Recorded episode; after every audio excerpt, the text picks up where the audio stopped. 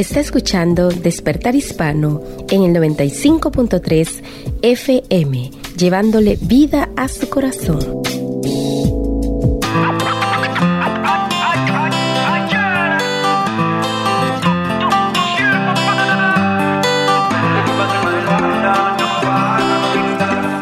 Y bienvenido, bienvenido a Despertar Hispano. ¿Qué tal? ¿Cómo se encuentra? Le saluda Muri Velázquez. Le dice bienvenido al programa de este día. Así que ya estamos aquí para usted, para traer esta programación del cielo para que pueda llegar hasta donde usted se encuentra, donde quiera que nos esté escuchando. Así que bienvenido, es Muri Velázquez saludándole y también nos acompaña Daisy.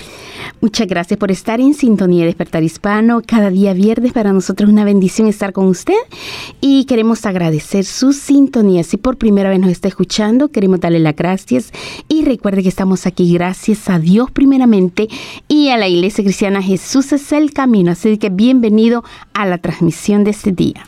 Y queremos decirle que este programa usted lo puede volver a escuchar una vez más en la mejor hora que usted desee. Lo puede hacer a través de nuestros podcasts como Anchor FM, Spotify también, ahí se ponen todos los programas que están pasando aquí en la radio. Por ejemplo, la semana pasada tuvimos un tema muy bueno, un tema fue un programa especial que hablamos sobre las pruebas y las tentaciones y cómo vencerlas, cuál es la diferencia. Se lo recomendamos mucho para que usted pueda adquirir algo que le va a ayudar mucho en su vida. Pero también además queremos decirle hay un website que usted puede visitar que es www.jesuseselcamino.com.au. Detrás de este programa está la iglesia Jesús es el Camino, quienes nos apoyan siempre para que podamos estar aquí en el aire. Claro, y tenemos para usted, si por primera vez nos está sintonizando, secciones muy especiales como enfoque a la familia, temas relacionados especialmente para toda la familia, los hijos, los padres, los suegros, los abuelos, para toda la familia en general. Eh, tenemos también nuestro hermano Pablo con un mensaje a la conciencia. Eh, Luis Palau responde, llamada de medianoche. Eh, tenemos, bueno, la buena música que hemos preparado para usted y la preciosa palabra de Dios. Todo esto acá en Despertar Hispano, puede llamarnos al 92 27 5953. 92 27 5953. Así es, así de que eh, estamos aquí para poder llegar hasta donde usted se encuentra. Recuerde que nuestra misión este día es simplemente decirle una verdad bien importante, acérquese a Dios, que es lo mejor que puede pasar en nuestra vida y por eso está aquí Despertar Hispano, despertando tu corazón. Everybody listen.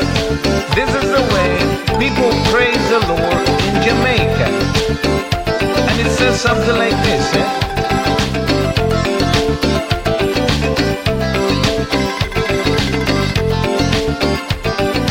This is the day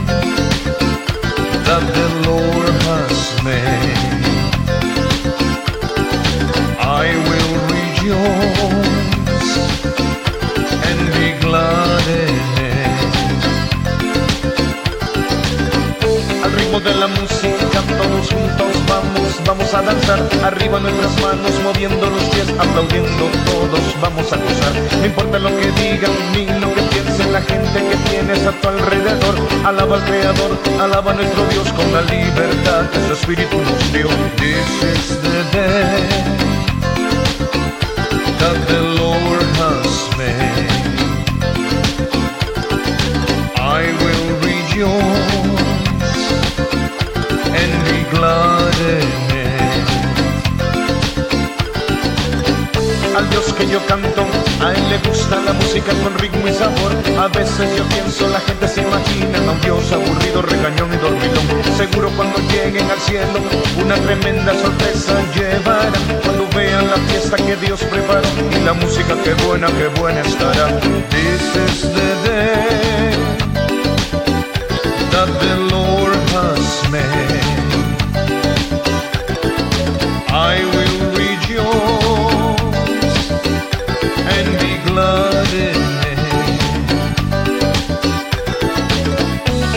estás peinado o peinado y tu cabello no quieres dañar y también tu maquillaje se te puede todo en la cara. No importa lo que digan, que te miren con la cara de payaso y que total lo estás haciendo para aquel que merece la gloria, la honra y el poder. Ok, Vamos a ver una cosa, la Biblia dice que David danzó delante del Señor y no le importó lo que la gente pensara o dijera.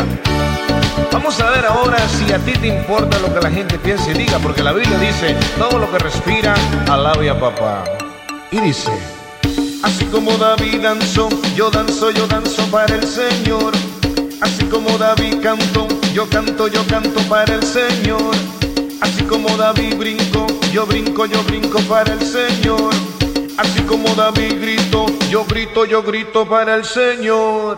Así como David danzó, yo danzo, yo danzo para el Señor.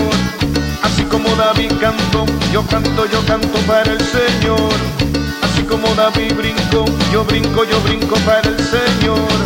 Así como David gritó, yo grito, yo grito para el Señor. Así como David danzó, yo danzo, yo danzo para el Señor como David cantó, yo canto, yo canto para el Señor. Así como David brincó, yo brinco, yo brinco para el Señor.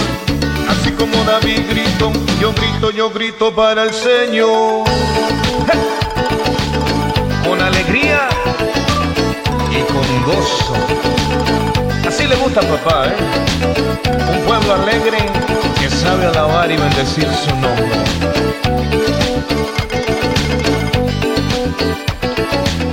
This is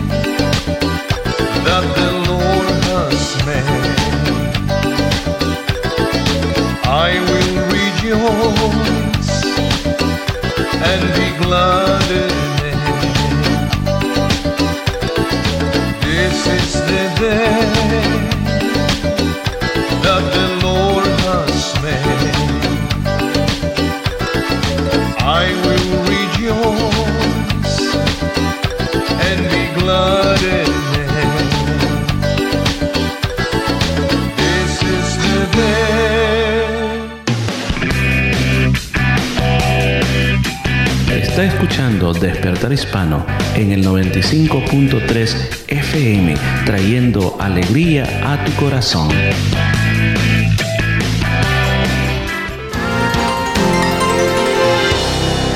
El payaso del aula. ¿Quién no recuerda a una persona en la escuela que siempre era capaz de hacer reír a todos en los momentos más inoportunos? Estoy seguro de que las juntas de educación asignan por lo menos un payaso por clase para asegurar que los maestros tengan que trabajar bien duro por el dinero que ganan. Estos alumnos problemáticos comúnmente son varones. Frecuentemente ellos tienen problemas en la lectura u otros problemas académicos. Posiblemente son de baja estatura y harían cualquier cosa para hacer reír a los demás. Es común que sus padres y maestros no aprecien su sentido del humor y quizá nunca reconozcan que detrás de la risa está el dolor de sentirse inferior. El humor es una respuesta clásica a los sentimientos de dolor y soledad. Por eso, detrás de muchos comediantes exitosos está un niño o niña que ha sufrido mucho, como en el caso de John Rivers, quien todo el tiempo hace chistes sobre su falta de atractivo cuando era joven. Dice que era tan fea que su padre tuvo que sobornar a su novio para que se casara con ella. Los comediantes como ella recibieron su entrenamiento durante la niñez, usando el humor como una defensa en contra de su dolorosa infancia. Esa es también la clase de inspiración que recibe el payaso del aula. Si comprendemos ese punto de referencia, entonces sabremos cómo ayudarle a adaptarse a la paz y tranquilidad del aula. Les habla el Dr. Dobson de Enfoque a la Familia.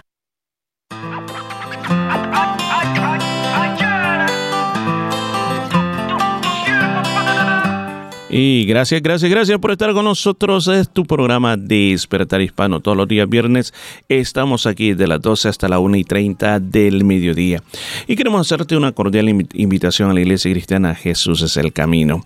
Tenemos una iglesia gozosa, vibrante, esperando por ti. Tenemos servicios en diferentes días de la semana, así como el fin de semana también, así como actividades fuera de la iglesia. Hay muchos servicios que podemos ofrecer para que tú puedas eh, acercarte. Quizás la gran pregunta es ¿para qué yo no soy una persona religiosa?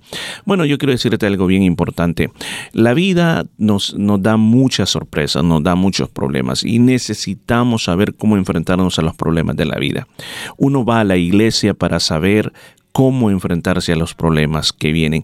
Uno va a la iglesia para recibir la sabiduría de Dios. La sabiduría de Dios te equipa para poder saber cómo tú puedes enfrentar cada situación que te viene en la vida. Entonces, en las iglesias el punto central es la palabra de Dios.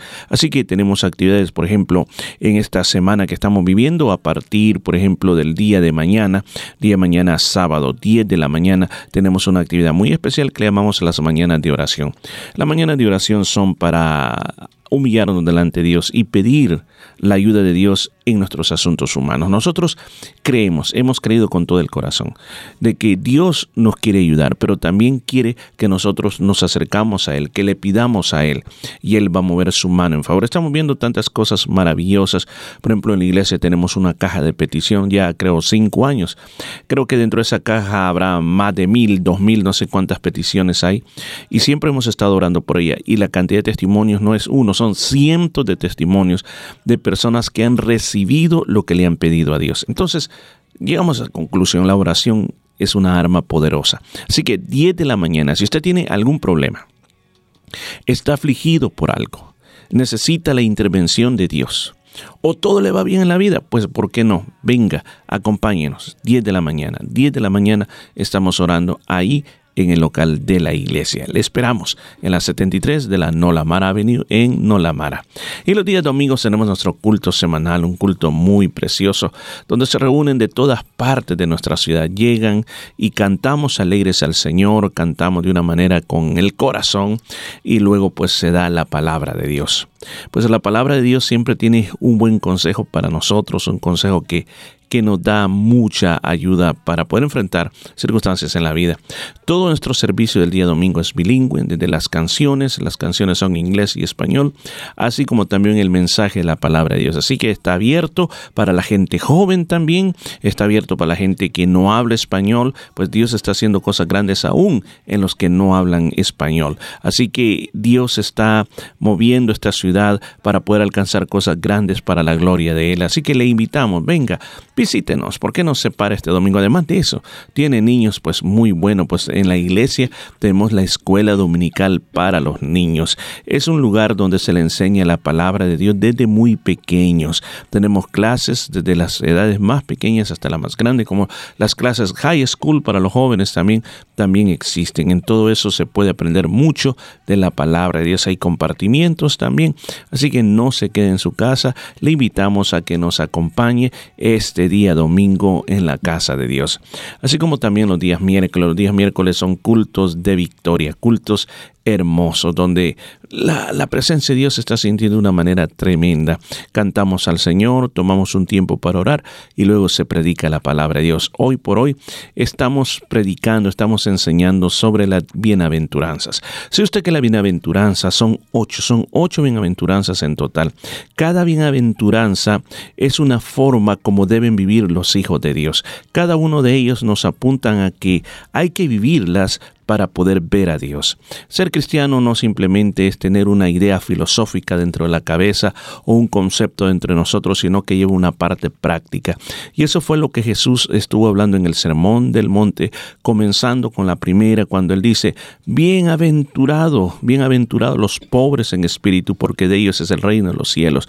Y como la última dice, bienaventurados los que sufren persecución por causa de la justicia, porque de ellos es el reino de los cielos. Así que usted quiere descubrir estos secretos tan hermosos, pues le invitamos, venga, acompáñenos los días miércoles 7 y 30 de la noche en el local de la iglesia. Recuerde, la iglesia está ubicada en la número 73 Nolamara Avenue en Nolamara. Además de eso, queremos también decirle, la iglesia tiene muchos recursos para usted. Recursos como nuestra website. Nuestro website ofrecemos información sobre la iglesia, estudios bíblicos que usted puede descargar a su computadora, videos sobre la vida de la iglesia y libros electrónicos también. Además de eso, tenemos plataformas digitales como Spotify, Anchor FM, donde usted puede estar escuchando todas las predicaciones, todas las enseñanzas que damos en la iglesia. Y si usted se suscribe a eso, pues a, nomás hay algo nuevo inmediatamente le va a aparecer a usted una notificación diciendo que hay un nuevo mensaje.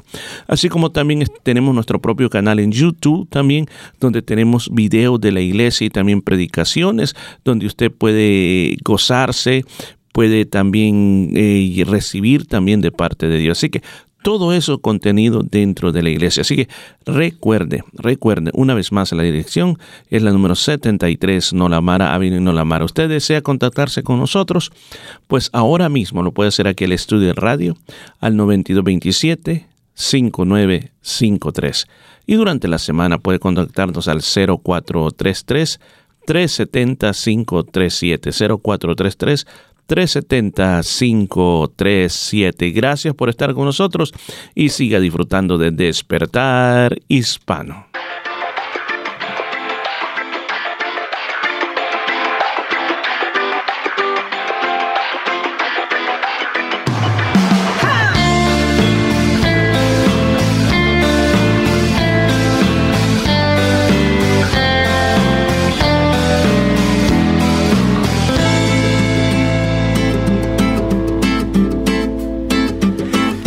Pulseada que dura una vida. Es una batalla nueva cada día. Uno siempre cree que el mal está afuera. El mal es mi carne y eso me envenena. Aguijón la carne, esa es mi condena. Y no parece veneno,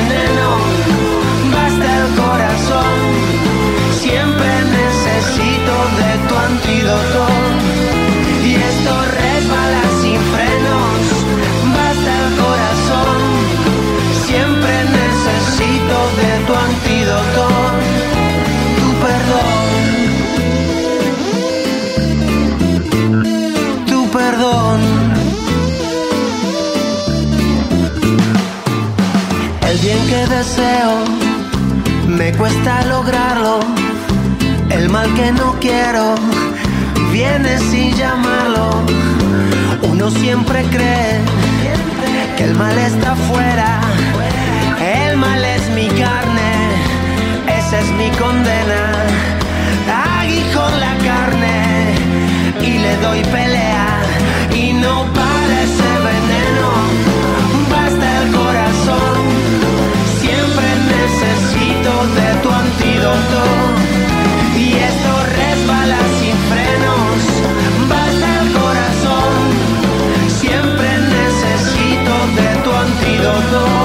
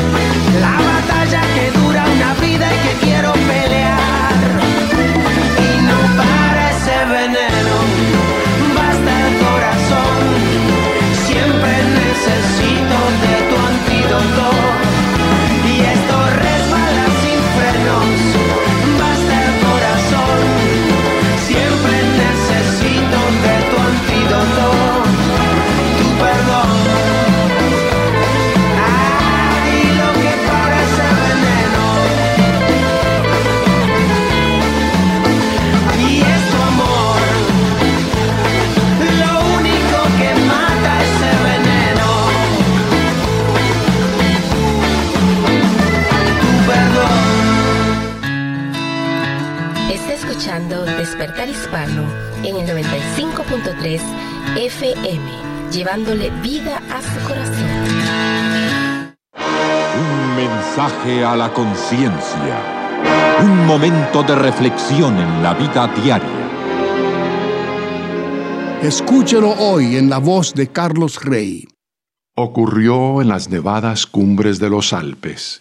Un esquiador, tras una aparatosa caída, había quedado inconsciente en una hondonada llena de nieve. Su muerte era inminente, ya que estaba congelándose poco a poco.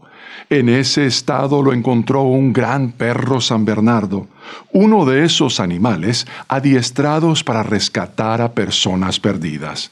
El perro vio el cuerpo inerte y a fin de que le diera el sol, escarbó la nieve hasta descubrir por completo al hombre.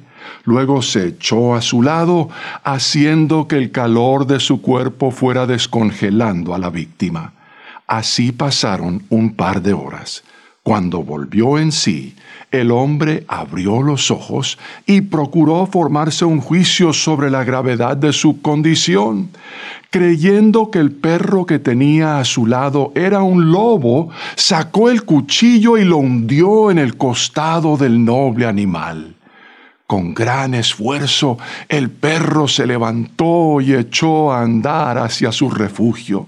Cuando llegó al albergue donde estaban sus dueños, a duras penas rasguñó la puerta con las patas antes de morir tendido en la nieve. Al hombre que lo había matado por ignorancia, lo rescataron de una muerte segura el fiel perro murió en el intento de devolverle la salud y la vida a aquel ingrato que no tenía conciencia de lo que pasaba. Una noche, hace unos dos mil años, se oyó el llanto de un niño recién nacido. Ocurrió en el pueblo de Belén, que se encontraba en la Palestina gobernada por el imperio romano de aquella época. Ese niño, Dios hecho hombre, murió en una cruz 33 años más tarde con una mortal herida en el costado. Dio su vida por la de aquellos que, ya fuera por descuidos, por errores, por faltas, por ingratitud o por necedad, estuvieran en peligro de muerte eterna. Jesucristo, el Hijo de Dios, murió para que nosotros tengamos vida esa es la gran verdad del Evangelio, la buena noticia de Jesucristo, el gran mensaje divino.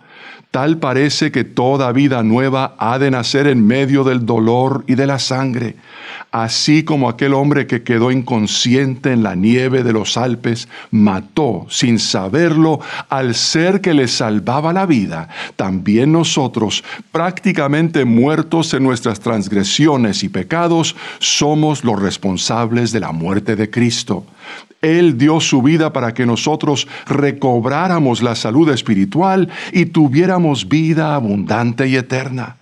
¿Cómo podemos pagarle ese gran amor?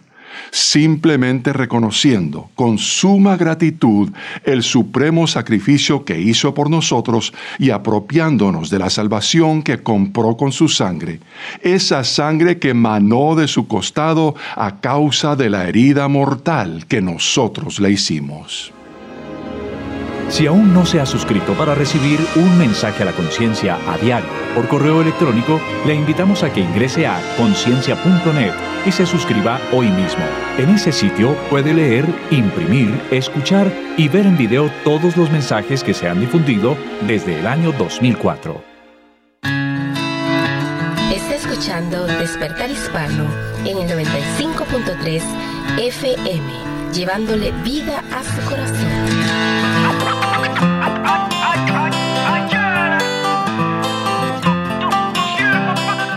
Gracias por estarnos escuchando en Despertar Hispano. Estamos contentos de estar aquí. Recuerde, estamos todos los viernes desde las 12 hasta la 1 y 30 de la tarde. Y este programa es patrocinado por la Iglesia Cristiana Jesús es el Camino. Hay una gran pregunta que quizás eh, dentro de muchos oyentes puede estar dentro de su cabeza. Y la gran pregunta es: ¿cómo yo me puedo acercar a Dios? ¿Cómo yo me puedo acercar a Dios? Y hay, eh, la gente inventa diferentes metodologías para acercarse a Dios. Por ejemplo, hay personas que piensan que para acercarse a Dios tienen que hacer algo de algún tipo de sacrificio, como por ejemplo cargar una cruz, cargar una cruz. Piensan que al cargar esa cruz, pues estamos más cerca de Dios. Otras personas dicen, bueno, eh, hay que ir a, Israel, hay que estar en Jerusalén, hay que caminar por el Vía Crucis y, o, la, Vía Dolorosa y, y, ahí voy a estar cerca, cerca de Dios. Y y diferentes ideas que la gente se puede hacer. Daisy, tú habrás escuchado algunas ideas que la gente dice, cómo yo me puedo acercar a Dios. Claro, muchas personas piensan que hasta que estén bien, hasta que sean buenos, hasta que no le hagan mal a nadie, hasta entonces van a acercarse al Señor. Pero el Señor Jesús lo dijo en su palabra, dice, por cuanto todos pecaron, están destituidos de la gloria de Dios. Dice también que sin derramamiento de sangre no hay perdón de pecados. Entonces el Señor vino a darnos vida cuando Él sabía que todos habíamos pecado. De lo contrario, si nosotros por nuestros propios medios y, tratáramos de acercarnos al Señor, en vano murió Cristo. Pero sabemos que tenemos redención por medio de esa sangre que Él derramó en la cruz, aunque nuestros ojos estén velados, estén cerrados ahorita. Al, es lo espiritual, los ojos espirituales estén cerrados. Porque eso es lo que pasa, lo que usted está refiriendo, lo que pasa, nuestros ojos están velados. Entonces, nosotros nos percibimos a través de lo malo, nos percibimos a través de lo que estamos haciendo en realidad. Y esa es la razón por la cual no queremos acercarnos a Dios, sino que preferimos tener eh, personas que intercedan por nosotros o buscar intercesión en algún tipo de deidad para que lleve nuestra petición delante de Dios. Pero dentro de todo hombre, eh, dentro de toda la humanidad existe ese deseo de querer estar cerca de Dios, aún más cuando todo, o sea, la mayoría de personas dicen, bueno, cuando yo me muera vamos a ver a Dios. Y todo el mundo dice, vamos a ver a Dios. Y no importa lo que, lo que uno esté viviendo en la vida, dice, vamos a ver a Dios y vamos a ver a Dios. Y de ahí se explicaba esa, el principio bíblico de qué es lo que hay que acercarse, qué es lo que hay que hacer para acercarse a Dios. Lo, que dice, hay que aclarar es esto, porque uno dice, ok, acercarme a Dios, entonces parecería que Dios está lejos, lejos, y yo estoy aquí, entonces lo que yo tengo que es salir corriendo para llegar hasta donde está Dios. ¿Sabe? Dice, ese es algo equivocado y algo que queremos aclarar a nuestros oyentes, que pueden estar pensando de que Dios está allá en los cielos y nosotros aquí en la tierra. Yo quiero decirle, a todo, todo el que me está escuchando, Dios está más cerca de lo que usted se imagina. lo único que nos separa es un muro, si podemos llamarle, es un muro. Y ese muro es nuestro impedimento personal. Nuestro impedimento personal puede ser algo que tenemos que dejar, algo que tenemos que cambiar en nosotros, pero Dios está ahí al otro lado. Es como que yo levante una, una cortina, una toalla y la ponga aquí enfrente y diga, no, ok, no te puedo ver. Pero si suelto la toalla y se cae, me doy cuenta que ahí está el lado. Entonces, por eso es bien importante, como número uno, como primer punto, de que Dios no está lejos como nos imaginamos, está más cerca de lo que nosotros creemos. Así es, y si fuese por nuestros propios méritos que tendríamos que alcanzar a Dios, en vano estaría el versículo que dice, venid a mí tal como estáis, trabajados, cansados, que yo os haré descansar, dice el Señor. Subrayeme esa palabra tal como estáis. dice, venid a mí tal como estáis, dice el Señor. O sea que no nos pide cambios. Primero cambien y después vengan a mí, sino que dice, venga como está. Sí. Y dice también, si nuestros, si nuestros pecados fuesen como la grana, y si como la nieve serán emblanquecidos, si fueren rojos como el carmesí, vendrán a ser como blanca lana. El Señor nos está dando como para atraernos a Él, nos está dando mucho, pero mucho, mucho de Él para que tomemos una buena decisión. Recuerde que la, decisión más importante de nuestra vida no es, bueno, qué linda familia tengo, qué hermoso trabajo tengo, qué, qué méritos he alcanzado en los estudios. Yo sé que todo es muy importante y no, nos llena de satisfacción, pero la mejor y mayor decisión que tú puedes hacer es encontrar a nuestro Señor Jesucristo ahora que todavía hay tiempo. Sabe que la mayoría de personas, la mayoría de personas, cuando están en el hecho de la muerte, no dicen, quiero ver, por favor tráigame todos los diplomas que gané. No. O dicen, quiero ver mi cuenta de banco, cuánto dinero hay en mi cuenta de banco. O dice, quiero que me traigan a mis compañeros de trabajo, quiero ver a mi jefe, quiero verlo antes de morir. Fíjese que en esos momentos finales de la vida, lo único que uno quiere es estar bien con Dios. Eso es lo único que quiere, estar bien con Dios. Y en esos últimos momentos es cuando, si es que uno tiene tiempo, acordarse de Dios. Decirle, Dios, ¿cómo puedo hacer para que tú me recibas allá en el cielo. Entonces, hemos dicho aquí, Dios está cerca. Segundo, hemos dicho que usted tiene que venir como está. Así, así con todo lo que usted tiene, con todo lo que usted es. Preséntate delante de Dios y dile, Señor, aquí estoy, aquí estoy con todo lo malo que yo he hecho en mi vida. Recíbeme, por favor. La tercera cosa, la tercera cosa para acercarse a Dios es que hay que arrepentirse. Una de las cosas de que siempre tenemos que recordar es de que la forma de vivir sin Dios no nos va a dejar acercarnos a Dios. Vuelvo a repetirlo. Viviendo sin Dios no nos podemos acercar a Dios. ¿Qué quiere decir eso? Cuando uno no tiene a Dios, vive de una manera que Dios no está dentro de nuestros planes. Al no estar dentro de nuestros planes, nosotros tomamos nuestras propias decisiones y simplemente decimos, bueno, todo el mundo lo hace, pues yo también lo voy a hacer. Y vamos por ese camino. Y cuando vamos por ese camino nos acostumbramos a ese estilo de vida, que aunque a la larga sabemos que, que es dañino, a la larga sabemos de que no va bien, pero mientras tanto simplemente hacemos lo que los demás hacen. Pero llega un momento en que me doy cuenta de que no, que, que estoy mal y porque comienzo a ver las consecuencias, porque todo lo que yo hago va a tener una consecuencia. O sea, no es algo que decir, ok, bueno, ni modo. No, va a haber una consecuencia. Entonces, cuando esa consecuencia llegue, es un momento. Usted tiene dos formas. Uno, de aprenderlo por la sabiduría, o dos, de aprenderlo por las experiencias de la vida. Aprenderlo por la sabiduría es como lo que yo te estoy diciendo ahora. Te estoy dando una información, un conocimiento bíblico para que tú reflexiones y digas, no, tengo que cambiar. Ahora, cuando uno se cierra esa verdad, simplemente aprende por los errores y a veces con dolor, pero se aprende. Cuando se aprende es el momento de decir, recuerda el hijo pródigo. Cuando él dijo, no, yo me levanto aquí y me voy a mi casa. O sea, ¿qué hizo ahí? Se arrepintió. Claro. Y eso es de tiempo, de muchísimo tiempo, de los tiempos del Señor Jesús, porque en nuestros días podemos decir, es que no me puedo acercar al Señor porque tengo esto, tengo lo otro, que no puedo dejarlo. Em, vemos de que hay tantas cosas que en nuestro corazón les ponemos más valor que acercarnos al Señor. Y Dios está todo el tiempo queriendo, queriendo acercarse a nosotros, pero nosotros decimos, no, yo conozco de Dios, yo sé mucho de Dios, de chiquito me llevaban a la iglesia, de chiquitita yo conocí al Señor, pero tengo cosas que, que, todavía no quiero dejar. Recuerda el, el joven rico que se acercó al Señor y cuando el Señor le preguntó, le dijo, maestro, bueno, él le dijo, yo quiero seguirte, quiero estar contigo. Y él le dijo, ¿sabe los mandamientos? Claro, desde mi niñez, desde mi juventud, los he, los he aprendido y los hago. Pero le dijo el Señor, le dice, bueno, anda, vende todo lo que tienes, entonces sígueme. Pero dice que el joven se fue muy triste porque tenía muchas posesiones. Entonces vemos acá que hay áreas de nuestra vida que no queremos entregarle al Señor y creemos que son muchísimo más importantes que estar al lado del Señor.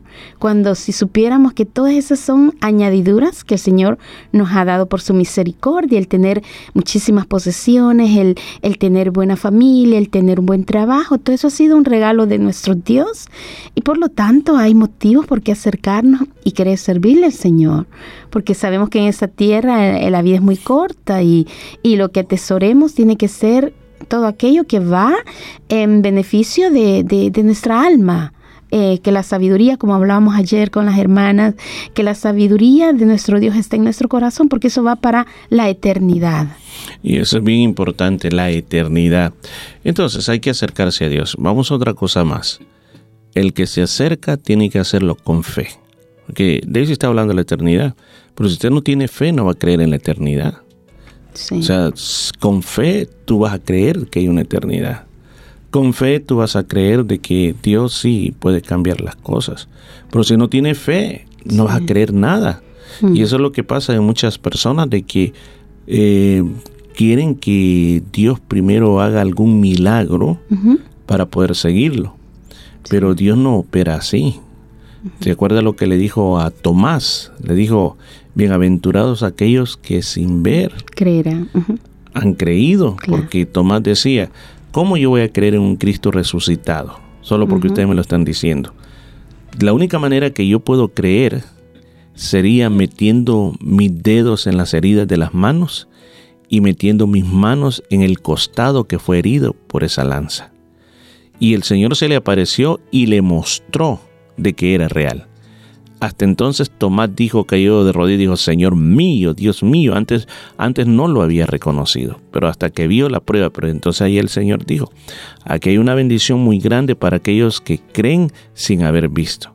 Entonces, la fe es importante si te quieres acercar a Dios. El mismo libro de Hebreo dice que, que el que se acerca a Dios tiene que creer que existe, que ahí está. Entonces, hoy yo te llamo que ejerzas esa fe, que Dios es real, que Dios está ahí, que Dios está esperándote, que Dios quiere hacer un cambio en tu vida y que Dios puede hacer cosas totalmente nuevas. Dice, la gente puede decir, ok, me convenció, yo me voy a acercar a Dios. ¿Necesito una iglesia para acercarme a Dios?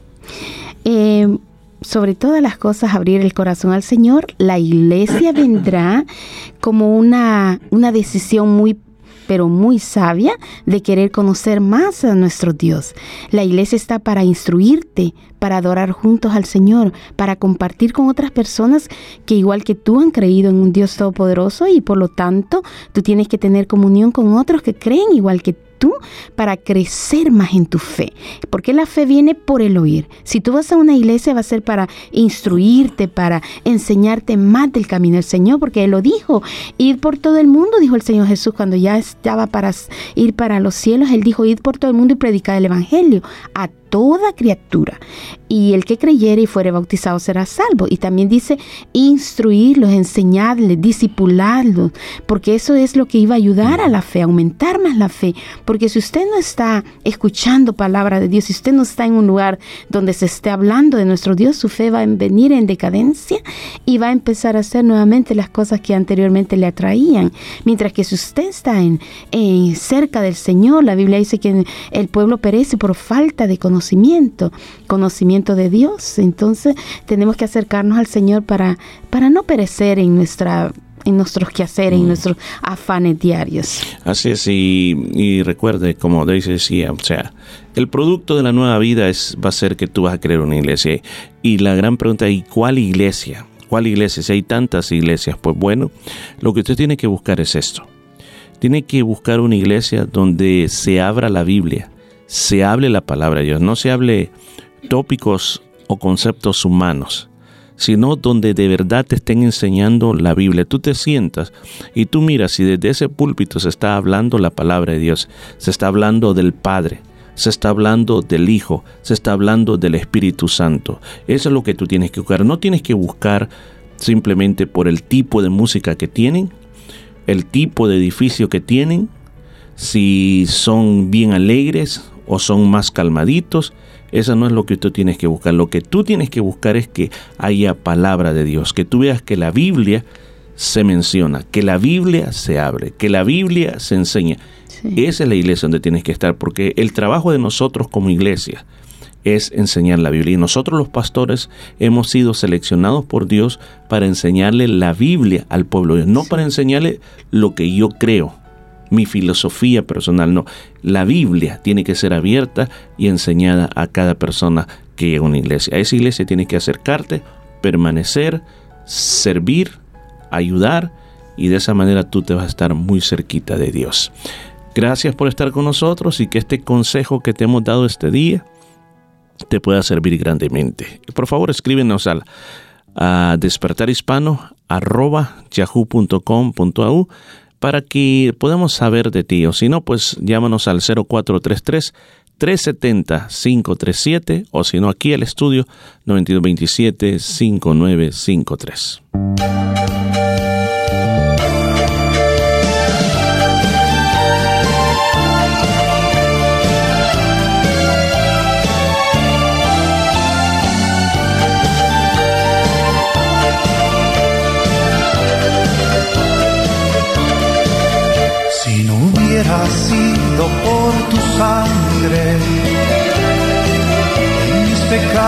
Pecados estaría muerto.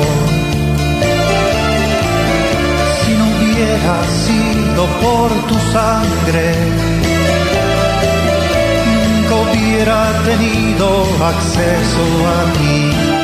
Cuando pronuncio en mis labios la sangre de Cristo, no hay poder que no se estremezca, no hay demonio que no se sujete la virtud de esa expresión. Si no hubiera sido por tu sangre, Satanás me acusaría delante de ti. Mas gracias a Dios por tu sangre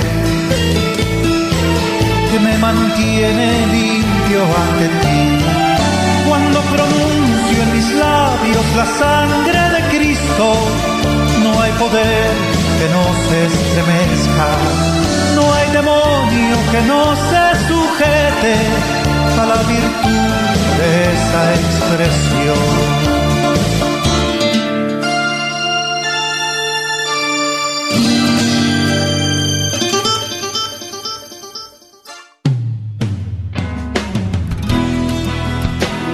Está escuchando Despertar Hispano en el 95.3 FM, llevándole vida a su corazón.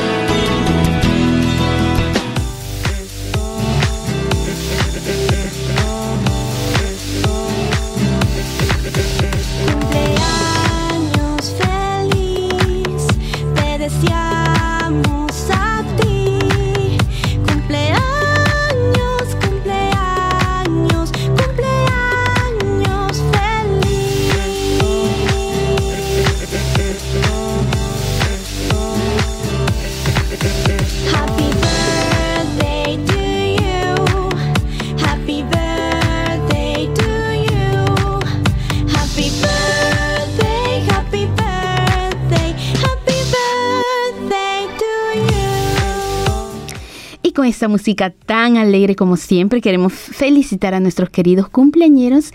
Cada día viernes hay personas y han estado de cumpleaños o van a estar de cumpleaños. Y bueno, no sabemos los nombres, pero sí les deseamos las más ricas bendiciones de parte de nuestro Dios, que siempre el favor de Dios esté con todos ustedes. Pero bueno, aquí tenemos solamente a Carmencita Cañas, mi sobrina, que estará de cumpleaños la próxima semana. Así que le deseamos muchísimas bendiciones, que el favor de Dios esté sobre tu vida, te guarde, te bendiga y que bueno, siempre la luz del Señor ilumine tu camino. Como dice la palabra del Señor, en el Salmo 90, 12 dice, eh, dice, Señor, enséñanos de tal modo a contar nuestros días que traigamos al corazón sabiduría. Muchísimas bendiciones para Carmen City y para todos los que están de cumpleaños. Así es, va de parte de la iglesia Jesús es el camino y de despertar hispano para Carmen y todos los cumpleañeros. Feliz cumpleaños, feliz cumpleaños y busquen la sabiduría de Dios, que es lo mejor que podemos encontrar en nuestra vida. Muchas felicidades. Eres tú quien apaga las tinieblas con tu luz. La esperanza de este mundo está en tu cruz. Tú me das vida, me das libertad. Eres tú quien enciende con tu fuego mi pasión. En ti no existe lugar para el temor. Tú me das vida, yo quiero cantar. Jesús.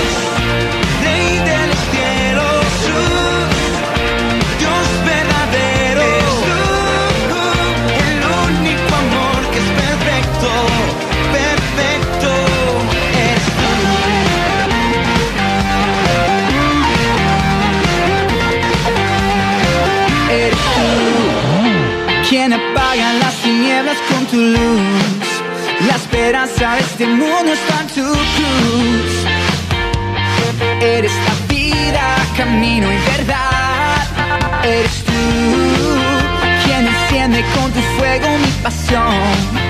En ti no existe lugar para temor. Tú me das vida, yo quiero cantar. Jesús, cielos. Jesús, Jesús, Dios verdadero.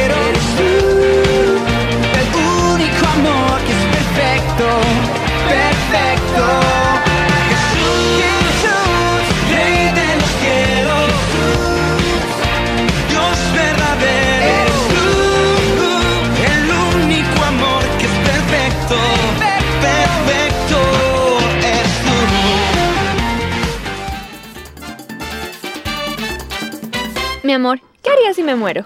Eh, te guardaría luto. Durante mucho tiempo. Eh, muchísimo tiempo. ¿Por qué? Ay, porque te quiero mucho y tu pérdida sería dolorosa para mí. Ay, qué lindo. ¿Y volverías a casarte? Eh, no.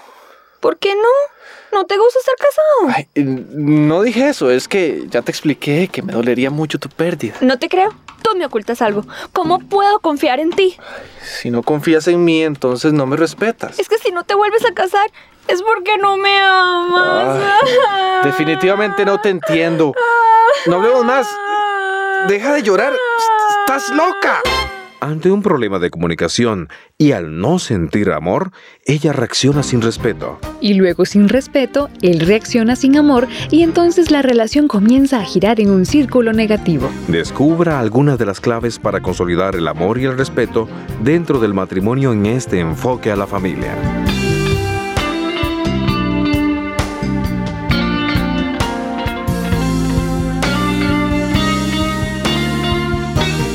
Hola, bienvenido a un nuevo programa de Enfoque a la Familia. Soy Wendy Cortés y me acompaña mi amigo Mauricio Hernández. Gracias Wendy. Hoy nuestro invitado, el doctor Emerson Egerich, continúa la conferencia que hemos dividido en cuatro partes y que hemos titulado El respeto esencial en el matrimonio. El doctor Egerich es un destacado consejero en el tema de las relaciones de pareja. Además es autor de exitosos libros en este campo. Escuchemos la continuación de esta conferencia. ¿Qué puede hacer una esposa para motivar a su esposo de la manera en que Dios lo hace? Eh, quiero decirles que la mejor investigación que existe proviene de Gottman. Él dijo, hemos descubierto los dos ingredientes clave para un matrimonio exitoso, el amor y el respeto. Ninguna otra cosa importa. Mientras que haya amor y respeto en la relación, usted tendrá éxito. Y eso tiene que ser un patrón y no, eh, te amé y te respeté hace cuatro años, pero eso terminó después. Lo que quiero decir es que tiene que ser un patrón, es una actitud. Pero me quedé anonadado porque durante años yo conocía el capítulo 5, versículo 33 de Efesios. En este versículo tenemos la declaración resumen del tratado más importante en el Nuevo Testamento sobre el matrimonio. El capítulo 5 de Efesios tiene que ver con los esposos y las esposas. Y luego el apóstol Pablo concluye ese capítulo con estas palabras. Él dice, en todo caso, cada uno de ustedes ame también a su esposa como a sí mismo, y que la esposa respete a su esposo. Y yo presté atención a esas palabras y pensé, eso no es popular entre el feminismo filosófico radical. Me di cuenta de que el movimiento feminista ha quitado de la pantalla del radar del matrimonio esta noción de respetar a un hombre. Si usted no siente respeto hacia él, usted no tiene que mostrarle respeto.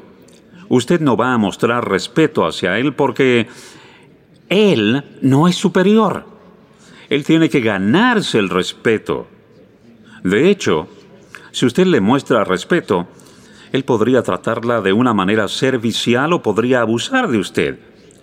Y quizás usted diga, ah, no hay ninguna solución.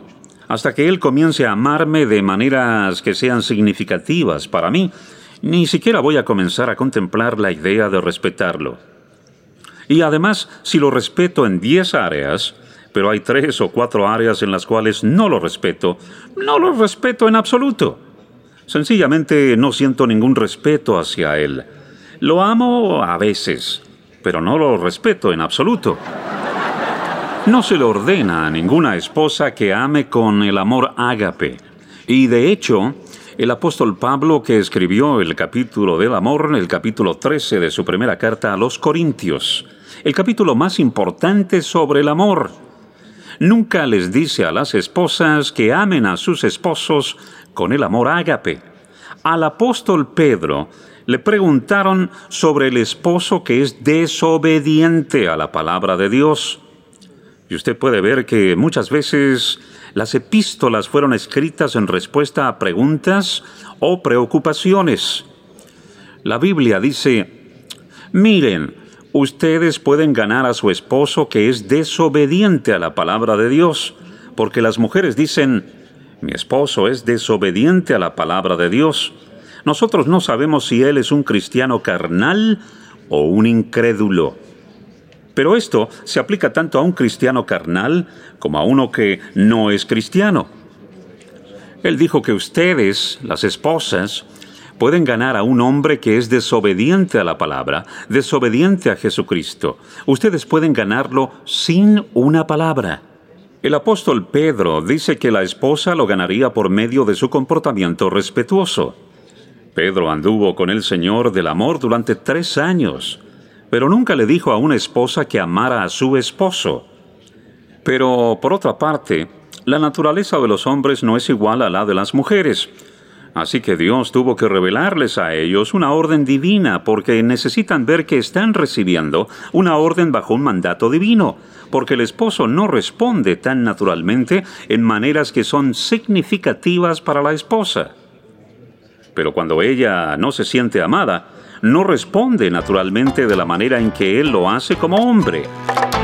Mm, sí, definitivamente somos muy diferentes. Luego de este mensaje continuamos con nuestro programa. Silvia, no sé qué hacer.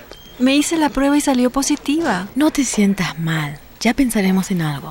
Mm. Oye, ¿y si vamos con Doña Rosa? Dicen que ella te puede sacar del problema. ¿Y si me pasa algo? Bueno, es mejor arriesgarse que lo sepan tus padres, ¿no? Ay, no sé. ¿Es así como su hija reaccionaría si quedara embarazada? Visiten la internet enfoque.org, enfoque.org.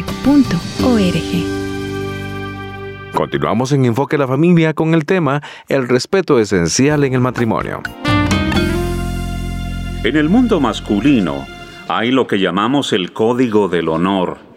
Y usted no habla irrespetuosamente.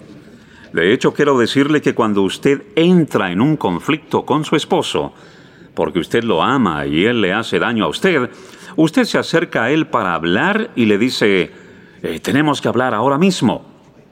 Entonces usted comienza a ventilar de manera negativa y crítica. En cierto punto, en esa crítica negativa que usted ventila para traerle al punto de partida, usted está motivada por amor. Usted trata de hacerlo amorosamente. En cierto punto su esposo se cierra y dice, ah, olvídalo.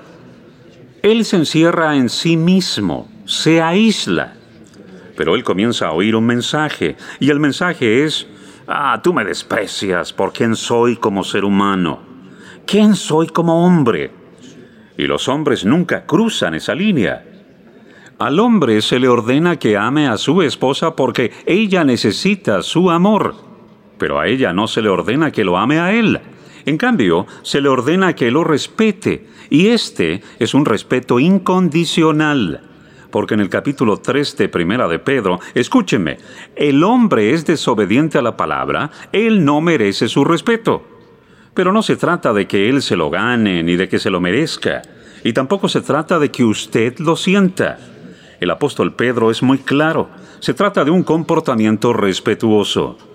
En otras palabras, en tono y expresión facial cuando usted le está haciendo saber a él que es poco amoroso, tiene que preguntarse, lo que estoy a punto de decirle le parecerá a él que es irrespetuoso y le enviará un mensaje que le dirá que yo lo desprecio como ser humano?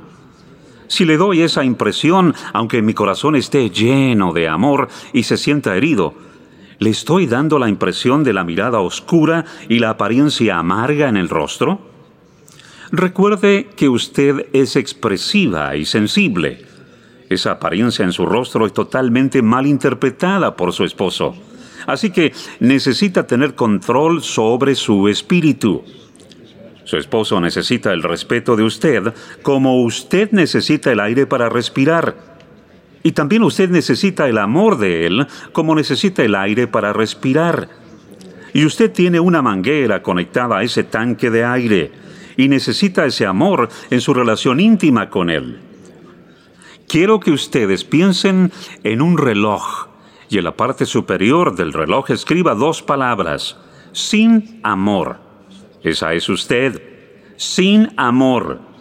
Cuando usted siente que Él no la ama, usted no va a ser indiferente a eso. Si Dios la ha diseñado para que necesite su amor, Y si usted deja de amarlo, si usted se reprime y no lo amaba realmente, entonces esto no se aplica a usted. Pero si usted realmente lo amaba, entonces va usted a querer reciprocidad. Usted va a querer que Él le ame a usted. Entonces escriban las palabras sin respeto. Él reacciona. Y yo voy a señalar algo muy importante en cuanto a esto. No, no estoy diciendo que Él tiene motivos justificados para sentirse así. Confíe en mí. Esto es lo que descubrí. Sin amor, ella reacciona sin respeto. Y luego, sin respeto, él reacciona sin amor. Y luego, sin amor, ella reacciona sin respeto. Y luego, sin respeto, él reacciona sin amor. Y los dos comienzan a dar vueltas y vueltas en redondo.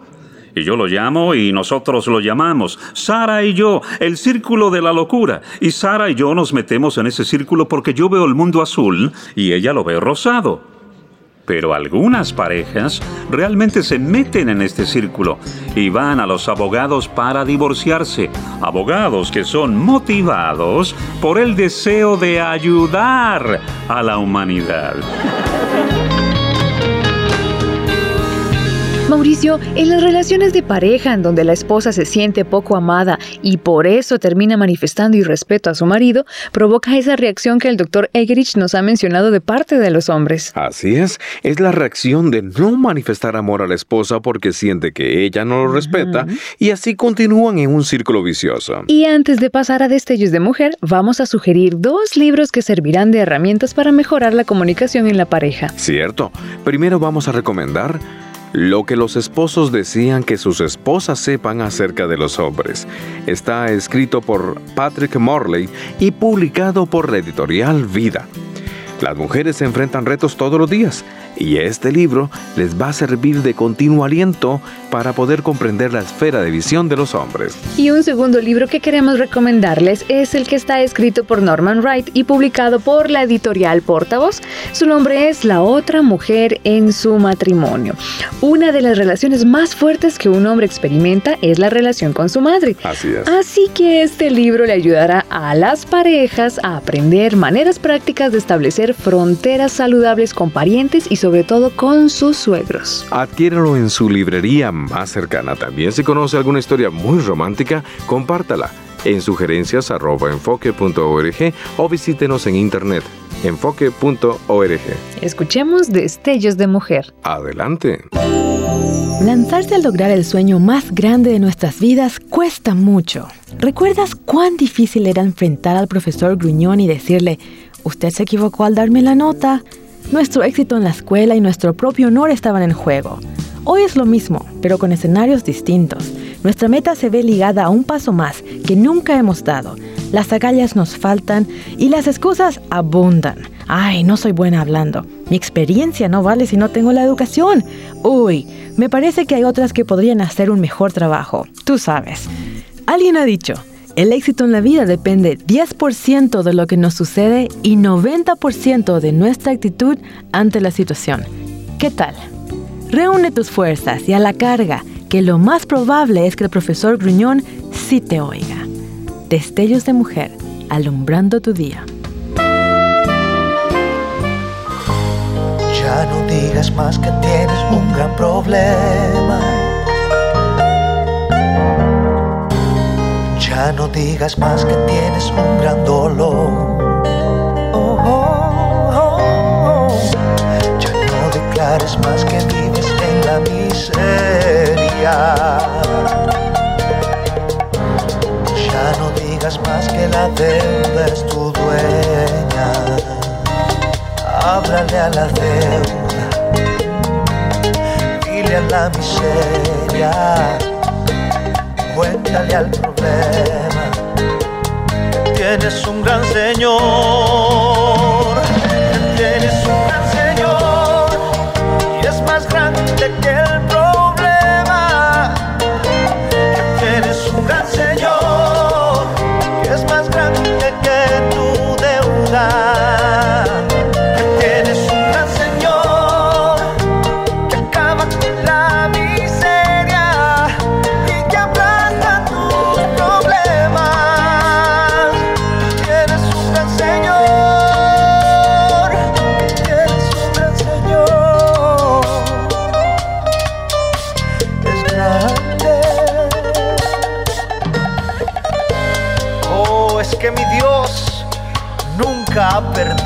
una batalla.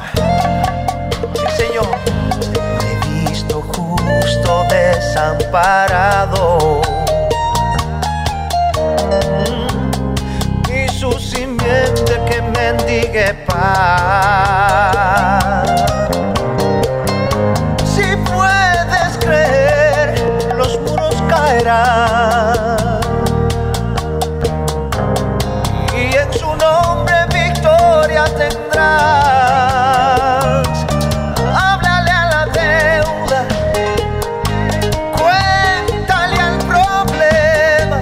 Vamos,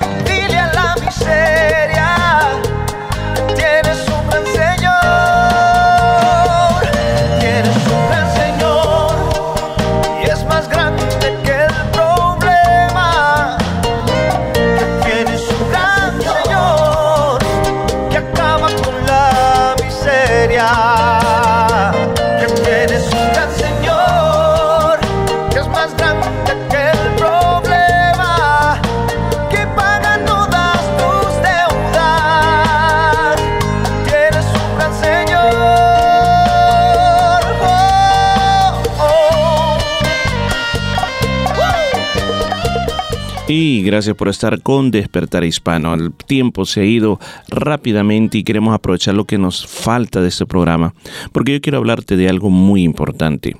Sabe, a veces en la vida a todos nos ha pasado esto.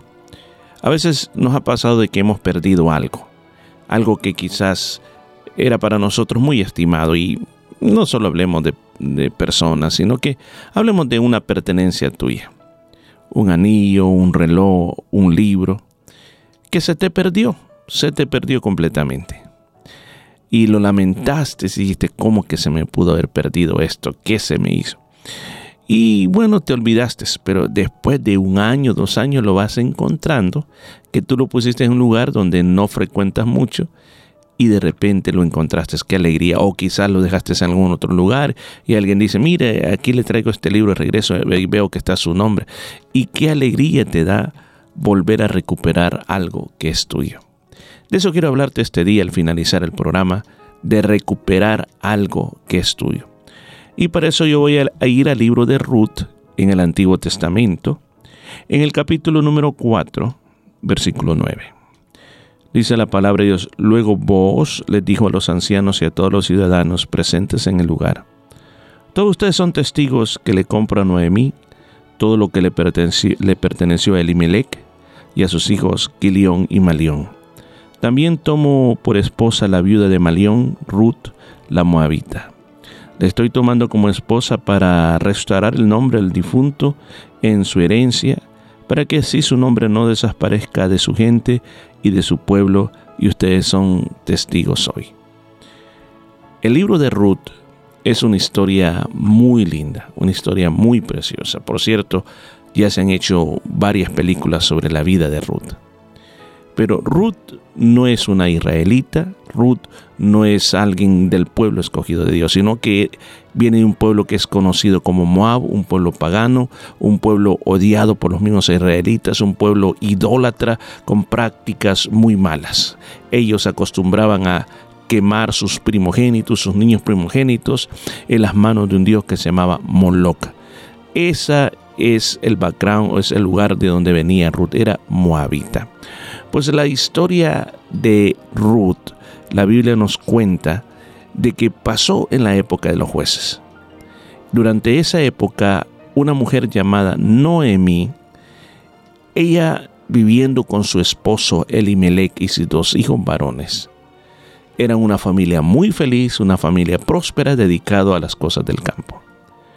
Pero de repente algo cambió.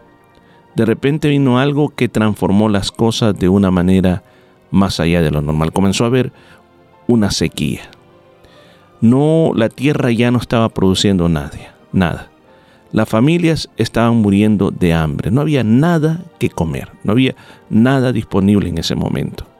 Entonces ellos deciden, el Imelec como, como un padre responsable, decide, bueno, yo no puedo estar aquí aguantando hambre, no puedo permitir de que mi familia muera de hambre, así que toman la decisión y dicen, nos vamos a mover a Moab.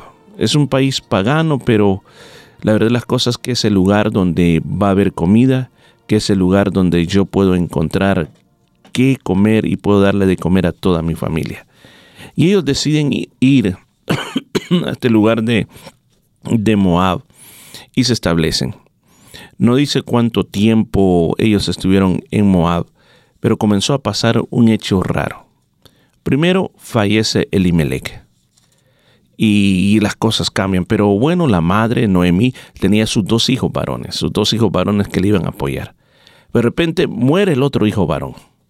Y cada hijo varón estaba casado, pero no tenían hijos. Y no ha pasado mucho la tragedia, mucho tiempo esa tragedia, cuando muere el siguiente hijo. Entonces de repente se encuentra Noemí, ella solita, con sus nueras, en una tierra pagana, en una tierra desolada. Ahora, el nombre de ella significa placentera, amable, alguien bien, pero receptora de los demás.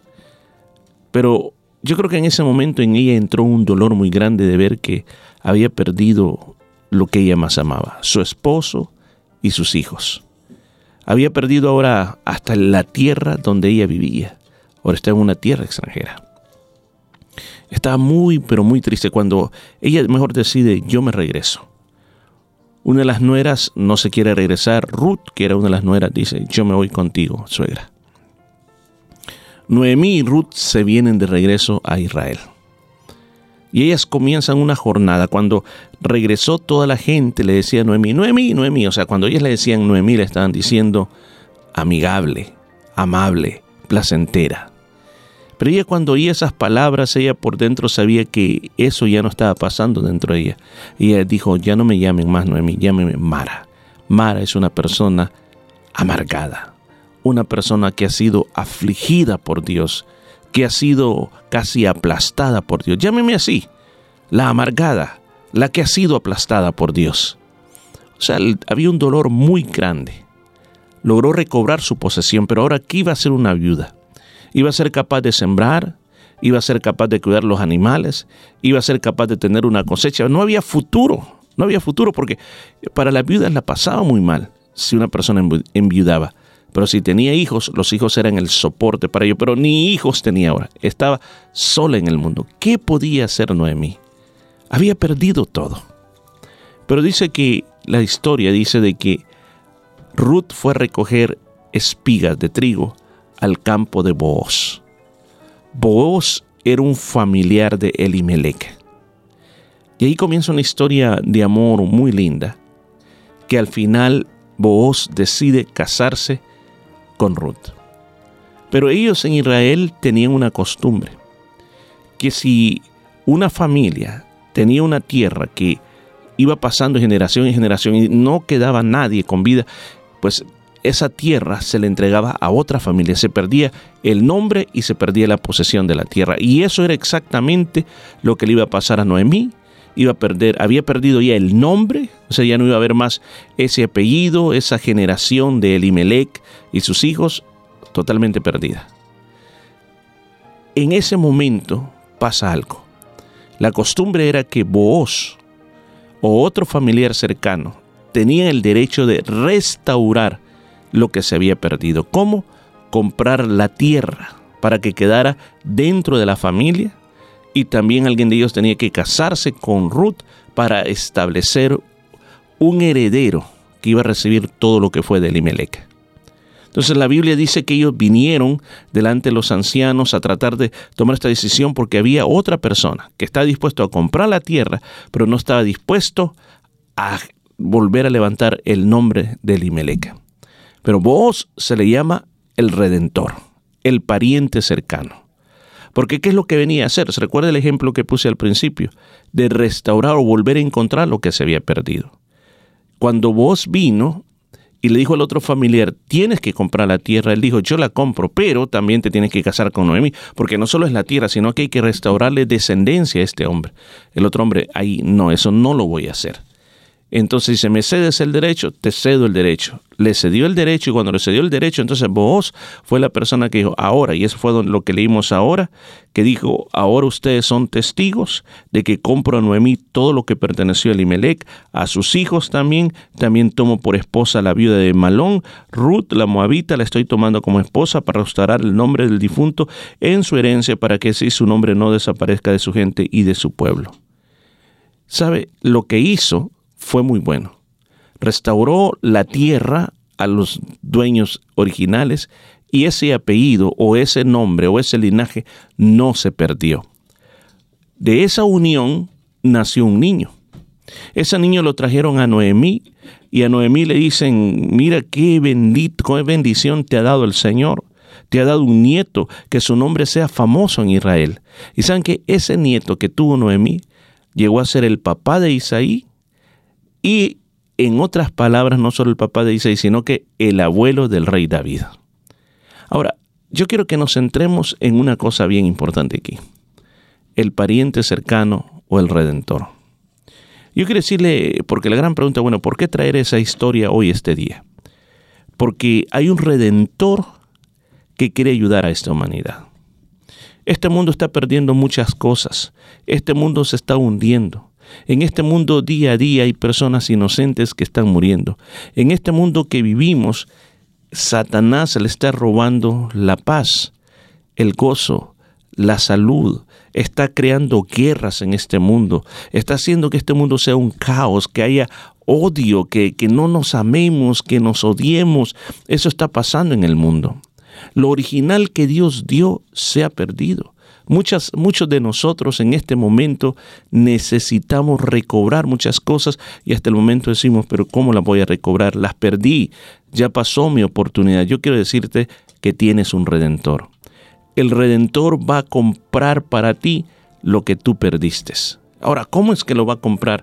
¿Sabe? Jesús recobró todo lo que tú has perdido hace más de dos mil años él se dejó que lo arrestaran, se dejó que lo acusaran falsamente, se dejó que lo torturaran, se dejó que lo pusieran en una cruz, se murió en la cruz. Escuchen, todo eso lo hizo para pagar, ese fue el precio para recuperar todo lo que hemos perdido. Pero también la Biblia dice que al tercer día Él se levantó con poder y subió a los cielos de regreso. Fíjese lo que le dije, el Redentor ya pagó el precio por todo aquello que has perdido. Porque las cosas que has perdido no se recuperan por arte de magia, sino que hay que pagar un precio. Y eso se llama redención. Hay que pagar un precio, un precio muy, pero muy alto. Es como que tú vayas a empeñar un anillo te pueden dar 10 dólares por ese anillo, pero si tú lo quieres recuperar, quizás tengan que pagar hasta 200 dólares para tenerlo de regreso. Eso se llama redención, estar dispuesto a pagar un precio muy alto para rescatar algo que por derecho es tuyo. Jesucristo es nuestro redentor. Él ya pagó para que tú puedas volver a ser feliz. Él ya pagó para que tú restaures tu matrimonio. Él ya pagó para que tú recuperes la salud. Y si no recuperas la salud, pues vas a recuperar el gozo en medio de la enfermedad. Y aunque estés en enfermedad, tú vas a poder sentir que Dios está contigo y que no importa lo que esté pasando, tú vas a llegar hasta el final con el bien de Dios. Jesucristo ya pagó para que tú puedas ser libre de ese vicio, Sí, de ese vicio que está destruyendo tu cuerpo, que está destruyendo tu familia. Él ya pagó ese precio.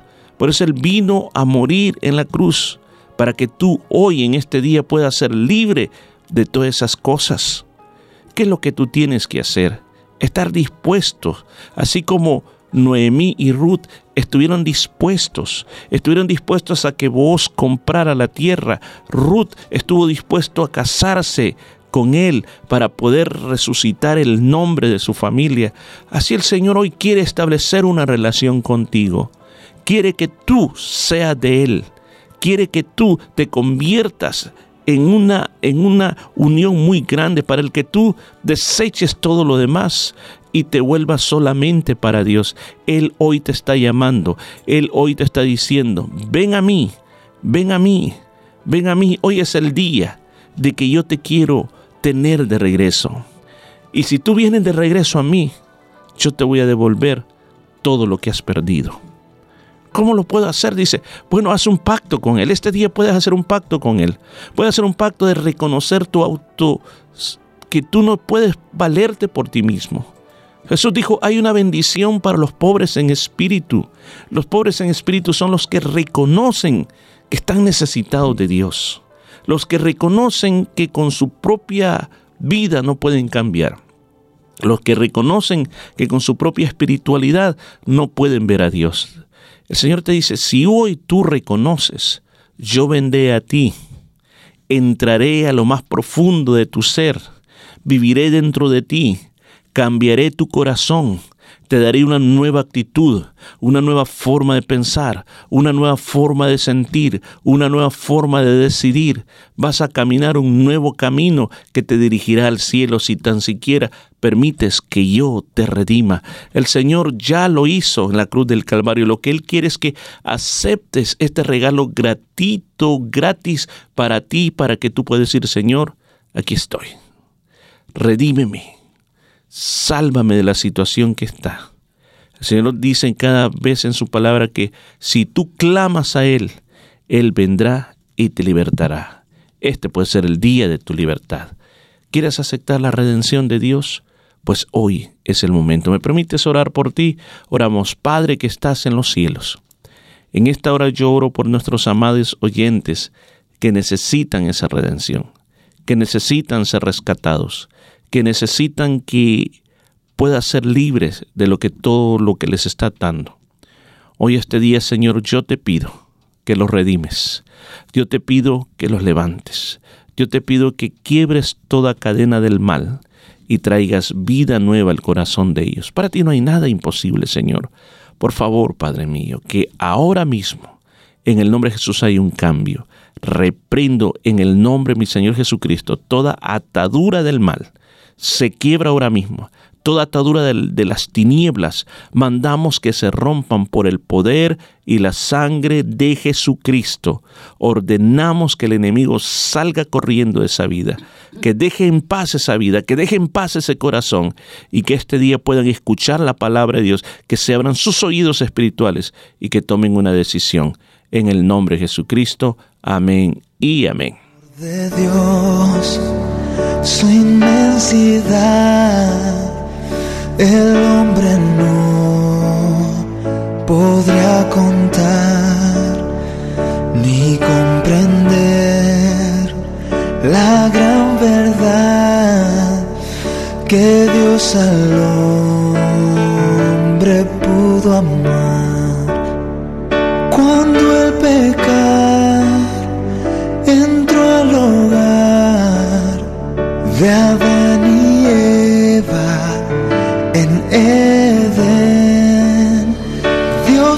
Dios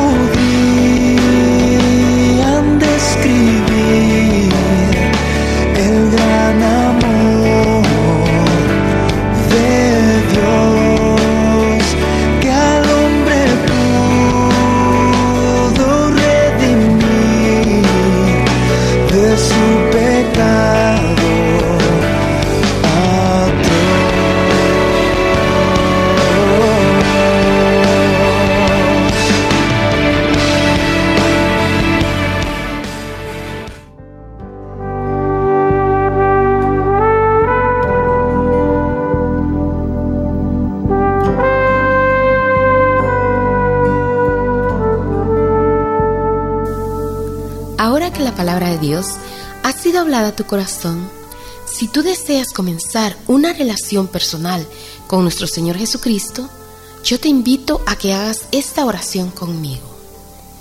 Señor Jesús, reconozco que soy un pecador y que tienes el poder para limpiarme de todo pecado.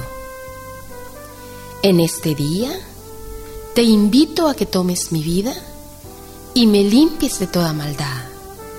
Gracias por perdonarme y recibirme como tu Hijo. Amén. Si hiciste esta oración con fe, ahora eres un hijo de Dios y te invito a que hagas lo siguiente. Congrégate o asiste a una iglesia cristiana evangélica que crea en el Padre, en el Hijo y en el Espíritu Santo. Si no tienes a dónde ir, te invitamos a que nos visites en la iglesia cristiana Jesús es el Camino. Estamos ubicados en el número 73 de la Nolamara Avenue en Nolamara. Y muchas gracias por haber estado con nosotros en su programa Despertar Hispano. Ha sido muy hermoso haber llegado hasta usted. Recuerde que estamos aquí gracias a Dios primeramente y a la Iglesia Cristiana Jesús es el Camino. Estamos ubicados en el número 73 Nolamara Avenue en Nolamara. Y queremos hacerle un recordatorio de las actividades de la Iglesia Cristiana Jesús es el Camino. Si usted quiere seguir escuchando preciosa palabra de Dios como la que ha escuchado, le invitamos a asistir a la iglesia. Recuerde que estamos en el número 73 Nolamara Avenue en Nolamara. Es muy cerquita de la ciudad. Así de que, bueno, le invitamos para el día de mañana, sábado a las 10 de la mañana, un servicio de oración donde adoramos al Señor, eh, le oramos a Él por cualquier necesidad que estamos pasando y sobre todas las cosas también que juntos eh, escuchamos preciosa palabra de Dios, nos llenamos de la presencia de Dios al escuchar palabra del Señor. Así que te invitamos 10 de la mañana en el número 73 Nolamara Avenue en Nolamara, así como para el día domingo, 3 de la tarde, servicio de alabanza y adoración bilingüe con escuela dominical para los niños y también clases para los jovencitos. Y recuerde que la preciosa palabra de Dios está, pero muy, pero muy importante y llena nuestros corazones. Y le invitamos a no quedarse en casa el día domingo, venga con toda su familia. Será más que bienvenido un servicio bilingüe, inglés-español, con la presencia de nuestro Dios. Así de que recuerde, 3 de la tarde, Iglesia Cristiana, Jesús es el camino. Así el día miércoles a las 7 y 30, un servicio también de, de oración con adoración, con alabanzas y también con oración a nuestro Dios, donde ponemos todo aquello que nos preocupa, lo convertimos en motivo de oración. Y le invitamos también para que estudie también con nosotros ese mismo miércoles, es oración y estudio de la palabra del Señor. Todo esto sucede en el número 73, Nolamara Avenue en Nolamara. Para mayor información, llámenos al al 0433-370-537. 0433-537 perdón, 0433-370-537. Así que recuerde llamarnos y para nosotros será una gran bendición. Fue muy lindo haber estado con ustedes. Con la ayuda del Señor estaremos el próximo viernes 12 en punto. Que Dios le bendiga. Hasta pronto. Así es, hasta la próxima semana. No se olvide volver a escuchar en Anchor FM o Spotify ese programa. Hasta pronto. Quédese con Dios y recuerda, acércate a Dios porque es lo mejor que puede pasar en tu vida.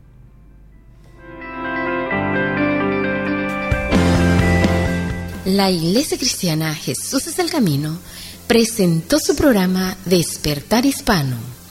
Gracias por su sintonía y recuerde que Dios quiere traer un despertar espiritual en su vida. Hasta la próxima semana.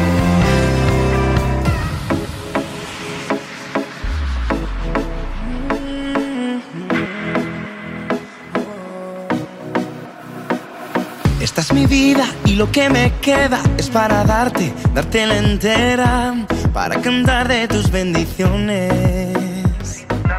Todos mis miedos y mis problemas los dejo a un lado, nada me frena, contigo voy a cruzar.